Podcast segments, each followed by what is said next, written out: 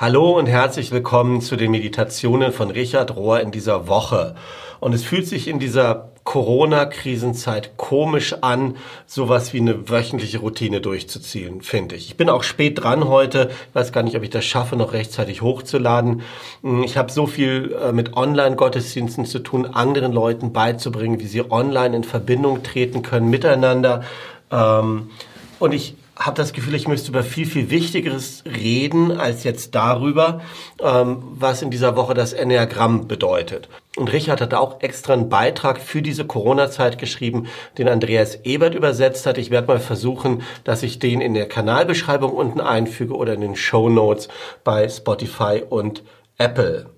Und trotzdem habe ich mich entschlossen, heute ganz normal die Meditationen aus der Woche vom 8. bis zum 14. März zu übersetzen. Vielleicht ein bisschen mehr abgelesen, ähm, weil ich so ein bisschen in Eile bin. Und wenn es dir auch so geht, du hast den Kopf ganz woanders und du hast jetzt nicht die Zeit, das anzuhören, kannst du doch einfach später das anhören.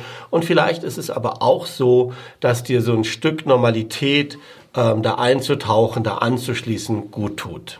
Wir sind am Ende einer kleinen Reihe über das Enneagramm ähm, und zwar wie es als Instrument für Entwicklung von Weisheit und Spiritualität gebraucht werden kann oder dienen kann.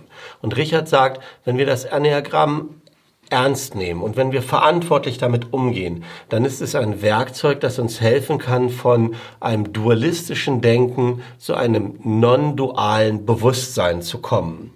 Es hilft uns zu erkennen, uns selbst zu erkennen und ein Stück weit diesem Paradox zu vergeben, ähm, dass wir alle in uns tragen, dass wir manchmal Sünde nennen. Es ist nämlich so, dass das Enneagramm darauf beharrt, dass unsere Gaben und unsere Sünden oder unsere Persönlichkeitsstörung oder was immer das Wort dafür ist, zwei Seiten ein und derselben Medaille sind. Und oft ist es so, der Weg, deine einzigartige Gabe, die nur du hast zu finden, führt über deine Fehler, Schrägstrich deine Sünden und umgekehrt auch deine tiefsten Fehler, äh, deine Persönlichkeitsstörung, denen auf den Grund zu kommen, führt oft dadurch, dass du deine Gaben entdeckst oder auslebst. Wer hätte das gedacht?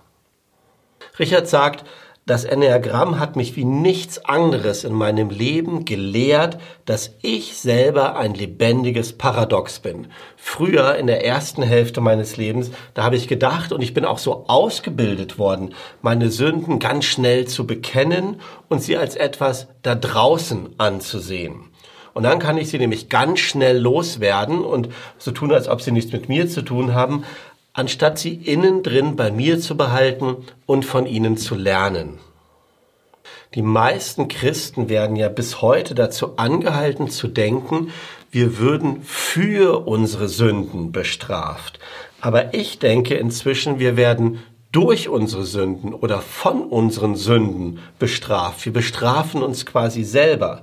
Wenn ich nämlich nicht in einer tiefen Beziehung und nicht in einer Präsenz zu meinem ganzen Dasein bin, ja, ähm, dann bin ich selber sehr weit entfernt oder ich entferne mich selber sehr weit von dieser göttlichen Gegenwart, die alles vergibt. Das heißt, meine Macken und meine Störungen ähm, sind schon Strafe genug, weil sie mich letzten Endes auch ein Stück von Gott entfernen. Spirituelle Arbeit macht es uns möglich, für die Präsenz präsent zu sein, für die wahre Präsenz präsent zu sein. Und zwar indem wir unseren Herzraum offen halten durch Liebe, indem wir unseren Kopfraum offen halten durch Kontemplation und mit dem Körper im gegenwärtigen Moment da sind. Das alles führt zu wahrer Präsenz. Aber das ist natürlich nicht immer ganz einfach und da, wir vermeiden das auch oft genug und das Enneagramm zeigt uns neun individuelle Wege, wie wir immer wieder das schaffen, diese wahre Präsenz zu vermeiden. Das Enneagramm zeigt uns also so ein bisschen unsere komischen Seiten an uns selber.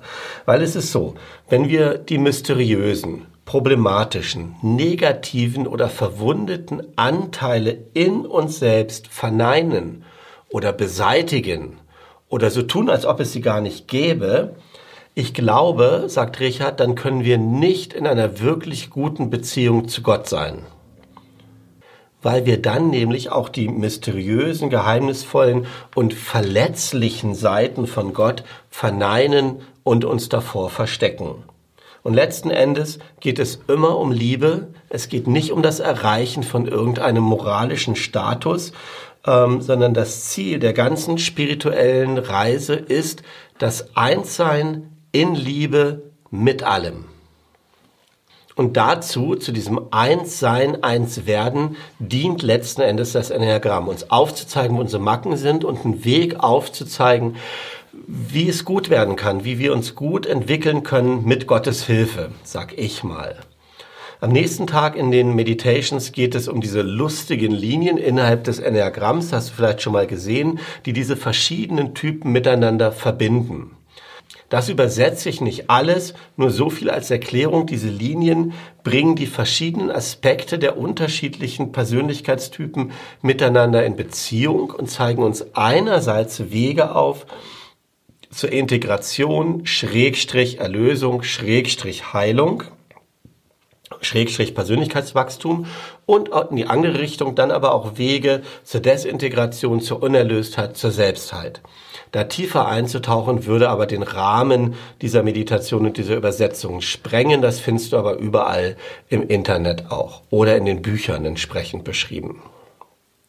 So, dann gehen wir weiter und in dieser Woche wird nämlich vor allen Dingen das Kopfzentrum oder Mind, wie es im Englischen heißt, vorgestellt oder Kopfintelligenz könnten wir vielleicht auch sagen. Wir hatten am Anfang das Körperzentrum oder Bauchzentrum, dann das Herzzentrum und jetzt eben Kopf oder Mind oder Geist.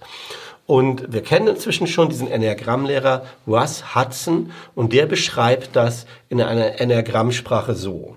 Und er sagt, Einige östliche Religionen, vor allem der Buddhismus, haben ziemlich viel dazu beigetragen, auch die spirituelle Natur dieser Kopfintelligenz zu verstehen. Was sie nämlich alle gemeinsam haben, diese östlichen Traditionen, ist der Gedanke, dass die wahre Natur des Kopfes oder des Geistes komplette Stille ist, dass es Ruhe ist und ein großer Raum, grenzenlose Stille, Friede, Klarheit für immer und immer. Amen. So steht das da. Und diese innere Stille und diese Ruhe bringen dann ein Wissen hervor, ein Erkennen von Klarheit und Weisheit. Es geht also gar nicht so sehr um Logik und um, ähm, um, um ähm, Bildung, sondern es geht um diese tiefe Ruhe, diesen Frieden und daraus und darin dann zu erkennen. Wie bei den anderen Typen des Enneagramm auch erkennen wir hier das Paradox. Ja, also Typ 5, 6 und 7 sind diese Typen des Kopfzentrums und diese eben genannte Stille und Klarheit im Geist ist das Ergebnis ihrer Geistesfrucht oder Gabe. Gleichzeitig schaffen es gerade diese Typen nicht so leicht, ihren Geist zur Ruhe zu bringen. Irgendetwas in ihrem Kopf brodelt immer, ist immer los, muss immer bedacht werden. Und es ist die Aufgabe dieser drei Typen, da durchzugehen und zu dieser großen inneren Ruhe zu kommen und zu erkennen, dass diese Ruhe dann auch göttliche Präsenz ist, dass das eine Realität ist, dass das kein Gerücht ist oder nichts, an was man unrational glauben muss, sondern dass diese Stille und diese Präsenz der letztendliche Grund der Realität ist. Und dieser, die Kernfrage von diesen Kopftypen lautet nämlich, auf was kann ich wirklich trauen? Was ist der letzte Grund, auf den ich trauen kann? Und das ist eben der Weg dahin. Gut, dann stellen wir wieder diese einzelnen Typen vor. Zuerst Typ 5, bestimmt von der Notwendigkeit zu erkennen erkenntnishungrig. Und die heilige Idee ist heilige Transparenz. Die Gabe, die sie entwickeln, ist eine gute Distanziertheit, ein Nicht-Anhaften. Und die Falle, die sie haben, ist Habsucht oder Gier. Fünfer sind Entdecker. Entdecker und Entdeckerinnen von neuen Ideen. Sie sind Researcher, also Untersuchende und Erfinder. Sie sind objektiv, sie sind fragend, sie sind immer interessiert, alle Dinge bis ins Detail zu erkennen. Sie kriegen da nie genug. Sie können proaktiv sein, überraschend, unorthodox und sehr profund, sehr tiefgehend. Fünfer haben von Natur aus starke kontemplative Gaben und Fünfer, die ihre innere Arbeit machen, verbinden dieses ungeheure Wissen, das sie ansammeln, mit einer Suche nach Weisheit und mit so einem sympathischen Wissen des Herzens. Und wenn ihnen das gelingt, wenn sie so ganz sind, dann haben sie so eine ganz ruhige innere Kraft, dann sind sie zärtlich emotional, sie sind liebevoll, höflich, Gastfreundschaft und sanft. Aber in ihren frühen Tagen und ihrer Kindheit, da gab es bei Fünfern so eine Erfahrung von Leere, von, von, ja, Leere. Und seitdem gehen sie durchs Leben und sammeln ein. Sie sammeln alles ein, was es an Ideen gibt, an Gedanken, an Konzepten, aber auch sowas wie stille Erfahrungen, wirklich alles, um diese innere Leere zu füllen. Und es ist für sie dabei total wichtig, weil sie so viel sammeln, in diesem Whirlpool von Gefühlen und Events nicht die Orientierung zu verlieren. Es ist wichtig, dass sie äußerlich immer so ruhig wie möglich bleiben und ihre Emotionen unter dem Griff und ihre Emotionen im Griff haben und unter Kontrolle haben. Deshalb wirken sie oft so emotionslos. In Wahrheit haben sie aber ein total intensives emotionales Leben. Fünfer sammeln alles ein, sie nehmen alles auf mit ihren Augen, mit ihren Ohren, mit ihrem Gehirn und wenn sie später dann allein sind, dann sortieren sie alles. Fünfer können hervorragende Berater sein, sie scheinen diese Fähigkeit haben, unbegrenzt zuhören zu können und dabei ihre eigenen Emotionen zurückzustellen. Ihre Falle ist es, dass sie nicht aufhören können, Informationen zu sammeln. Sie sind wie so Staubsauger und dass sie ähm, viel zu viele Details, Informationen in sich aufnehmen. Fünfer müssen immer noch einen Kursus machen. Sie müssen noch ein Seminar besuchen, noch einen Workshop, noch ein Semester. Es gibt bestimmt noch ein Buch, wo was draus zu lernen ist. Und sie müssen noch ein stille Retreat machen und sie müssen noch zu einem weiteren Lehrer gehen. Es ist niemals genug für Fünfer, niemals genug zu wissen. Und daraus erwächst diese Habgier oder Gier oder Habsucht. Und wenn sie es aber schaffen, die Gabe des Nicht-Anhaftens zu entwickeln, ja, und das meint nicht, dass sie das Unterdrücken, ihre Gefühle oder das, was sie haben, nicht anhaften meint, dass sie sich nicht mit einem bestimmten Gefühl oder einer Sichtweise total identifizieren. Wenn sie das schaffen, ähm, alles zu sammeln, aber nicht anzuhaften, das ist der Weg für Erlösung oder für Heilung für sie. Der nächste Typ, Typ 6, bestimmt von der Notwendigkeit von Sicherheit. Die heilige Idee oder ist heilige Stärke und der heilige Glaube. Die Geistesgabe ist Mut und die Falle ist Angst. Menschen vom Typ 6 haben unglaublich wichtige Gaben für die Gemeinschaft. Sie können super gut kooperieren. Sie sind Teamplayer, sie sind verlässlich, sie sind loyal. In Beziehungen kannst du dich immer auf ihre Treue verlassen. Und ihre Freundschaften sind Freundschaftstypen, sind gekennzeichnet von Barmherzigkeit und von tiefen Gefühlen. Und für die Leute, die sie lieben, äh, mit denen sie befreundet sind, da geben sie wirklich alles. Sie sind oft ziemlich originell und haben manchmal so einen trockenen Sinn für Humor. In ihrer Kindheit haben sie oft, manchmal durch ein Trauma, ein tiefes Gefühl von Ängstlichkeit entwickelt. Irgendetwas war da, was ihnen Angst gemacht hat. Und seitdem strecken sie kontinuierlich ihre Fühler aus, um zu spüren, von wo Gefahr droht. Und das macht sie ängstlich und misstrauisch und führt auch zu massiven Selbstzweifeln. Äh, und es ist nicht so sehr diese furchterregende Sache in der Vergangenheit, die da war, die schon passiert ist, sondern es ist die Angst vor der furchterregenden Sache, die noch kommen könnte, die über sie hereinbrechen könnte, die immer und zu jeder Zeit äh, irgendwo versteckt vor einem liegt. Und dieses, dieses Grundgefühl versetzt sie in so eine ständige Alarmbereitschaft. Das führt zu einem Verlust an Selbstvertrauen und führt dazu, dass Sechser oft Ausschau halten nach autoritären Figuren und autoritären Strukturen, die ihnen dann Verlässlichkeit und Sicherheit bieten. Und manchmal begeben sie sich dann in gefährliche Abhängigkeiten, in Hierarchien, sie suchen nach absolut sicheren Gruppen und das kann dann sowas Fundamentalistisches bekommen und all das, um diese Angst in den Griff zu kriegen, um Sicherheit zu oder vermeintliche Sicherheit zu bekommen.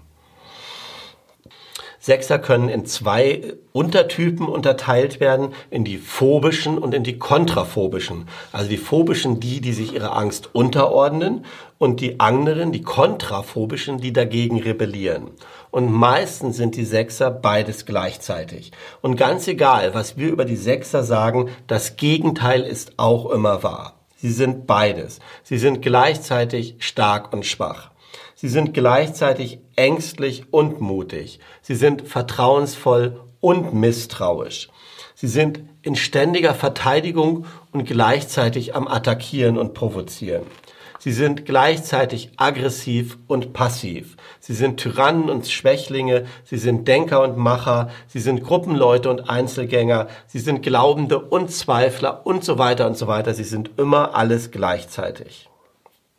Und ihr Weg zur Erlösung führt darüber, wenn ihr Geist ruhig wird. Und dann erfahren Sechser sowas wie einen weiteren inneren Raum, der der Grund des Daseins ist. Und wenn Sechser diese Wahrheit erfahren, dann fühlen sie sich gegründet, bestätigt, gehalten und unterstützt. Und dann realisieren sie, dass dieser Grund die einzig wahre Sicherheit im Leben ist. Und wenn sie das erfahren, dass dieser Urgrund sicher ist, dann entwickeln Sechser diese Gabe des Mutes und äh, sie sind wie, wie Sam bei Herr der Ringe, die die plötzlich, oder die Hobbits überhaupt, die plötzlich Mut entwickeln und Mut, der alle überrascht. Der letzte Typ, Typ 7, äh, gekennzeichnet von der Notwendigkeit, Schmerz zu vermeiden. Die heilige Idee ist heilige Weisheit, heilige Arbeit und ein heiliger Plan. Und die Geistesgabe von der sieben ist Ernsthaftigkeit. Und die Falle, die äh, sie haben, ist Völlerei oder Unersättlichkeit.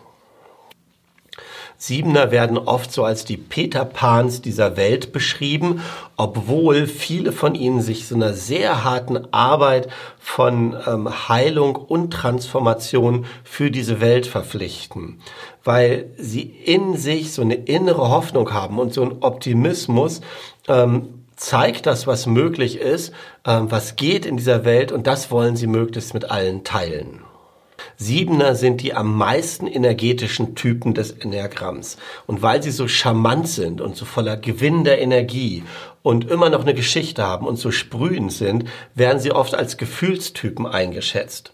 Weil sie so offenherzig daherkommen, denkt man, dass sie in ihrem Herzen zu Hause sind, aber tatsächlich ist es der Kopf. Es ist eher so, als ob sie Gefühle tun und Emotionen produzieren. Und wenn man unter der Oberfläche kratzt, dann ist da diese Grundangst, die all diesen Kopftypen zu eigen ist. Ihr fundamentales Bedürfnis ist es, Schmerz zu vermeiden und so suchen Siebener andauernd ähm, nach Ablenkung und nach Gelegenheiten, dass sie nicht an ihre Schmerzpunkte ran müssen. In ihrer Kindheit haben sie die Erfahrung gemacht, dass sie nicht genug genährt wurden, nicht genug Nahrung und Unterstützung bekommen haben von den Leuten, die sie eigentlich nähren sollten.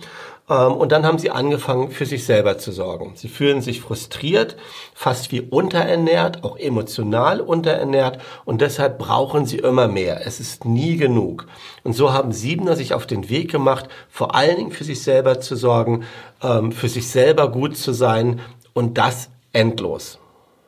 Und deshalb ist so eine weitere Grundangst der Sieben heute dann, das, was sie vermeiden will, ist der Verlust an Möglichkeiten oder wissenschaftlich Deprivation, so ein, Einengung, Einkümmern, wenn sie ihre Handlungsmöglichkeiten verlieren, sowas macht Siebenern enorme Angst, ja, weil sie brauchen ganz, ganz viel, dass sie sich ablenken können und wenn sie sich, wenn Gefahr besteht, dass sie sich nicht mehr ablenken können, dann kriegen sie Schiss. Und deshalb führt das zu dieser traditionellen Sünde oder Falle der Sieben, äh, was beschrieben ist mit Völlerei oder Unersättlichkeit. Immer noch was, immer noch was, immer noch was haben. Sie neigen dazu, von allem zu viel zu machen, nie genug zu kriegen. Ähm, denn erst wenn es richtig viel ist, dann könnte sowas wie Befriedigung entstehen. Und der Weg daraus, der Weg zur Heilung und Erlösung besteht darin, dass sie auf einer ganz, ganz tiefen Bewusstseinsebene erkennen, dass das Leben ein Geschenk ist. Eine der größten Weisheiten oder Lektionen, die Siebener dann anbieten oder die aus diesem Typus entstehen, ist, dass nichts falsch ist mit dem Leben, dass nichts falsch ist mit der materiellen Welt. Und letzten Endes ist das dann die Gabe des Schöpfers oder der Schöpferin, dass alles geschenkt ist und dass alles überfließend da ist. So, das waren die Typen des Kopfzentrums und damit sind wir auch insgesamt mit dem Enneagramm durch. Ich bin sehr gespannt, was nächste Woche in den Meditations kommt. Aber auch heute kommt noch eine praktische Übung. Und wieder ist es weniger eine Meditation von so in Stille sitzen, aber es könnte ganz, ganz spannend sein. Ich habe das auch ausprobiert. Es ist wieder eine Übung von diesem Dr. Jerome Lubbe, den wir ja schon von den letzten Malen kennen. Und der führt aus, dass Sprache Wirklichkeit schafft und dass wir vielleicht jeder für sich selber seine eigene Enneagrammsprache finden könnte oder schaffen könnte. Weil ja das Enneagramm diese Doppelseitigkeit hat, ja, weil gleichzeitig in Falle und in der Gabe, weil das aus derselben Wurzel kommt, ist es so, dass da manchmal die negativen Punkte dich triggern und, und ähm, irgendwas in dir auslösen und das dann zu dem Guten führt. Und er schlägt folgende Übung vor und macht die mal, das ist wirklich spannend. Ähm, er nennt zu jedem dieser neun Enneagrammtypen ein bestimmtes Wort, das dir vielleicht erstmal negativ vorkommt. Und er sagt dann, nimm dieses Wort, ähm, geh an deinen Computer und such nach einem Online-Thesaurus, also nach einem Programm, das ähnliche Worte, sogenannte Synonyme vorschlägt. Also musst bei Google einfach Online-Thesaurus Deutsch eingeben, dann findest du irgendwas und dann gibst du da oben dieses Wort ein, das dich am meisten triggert, wahrscheinlich von deinem Typus. Und es kann sein, dass dir dieses Wort zu negativ vorkommt, ja. Und dann tippst du das in diesen Thesaurus oben ein und guckst, ob da andere Worte vorgeschlagen werden, die dir besser gefallen. Und dann nimmst du eins von denen, die dir besser gefallen und tippst es wieder oben rein. Und dann guckst du, ob da noch mehr Worte sind, die da Alternativen, die vorgeschlagen werden. Ähm, und dann tippst du das wieder oben ein. So lange, bis du ein Wort gefunden hast, wo möglichst viel andere positive Begriffe mit verbunden sind. Und das machst du zuerst mit deinem eigenen Typus, aber dann nach und nach könntest du das mit allen Enneagrammtypen mal probieren. Das ist hier beim Podcast schlecht zu machen und zu beschreiben, weil das lässt sich weder anleiten noch irgendwas. Ich werde die Worte, die er nennt, unten in der Videobeschreibung auch nochmal reinpacken oder in den Show Notes. Dann kannst du die da lesen und kannst das dann vor deinem Rechner oder Laptop mit Google ausprobieren. Und mach das wirklich mal. Ich habe das gerade für Typ 8 probiert. Ähm, das fing mit dem Wort Störung an, was ich denke, hey, Achter sind ja nicht die immer stören, also negatives Wort oder Unterbrechung. Und am Ende bin ich bei sowas wie Dasein oder Ent Intensität gelandet. Also wirklich sehr, sehr spannend. Und damit beende ich die Meditationen heute und verabschiede mich von dir. Und ich wünsche dir in diesen Zeiten, in der kommenden Woche, aber grundsätzlich in diesen Zeiten von Corona alles, wirklich alles, alles, alles Gute. Und dass du alles bekommst, was du zum Leben brauchst. Ähm, Gott segne dich.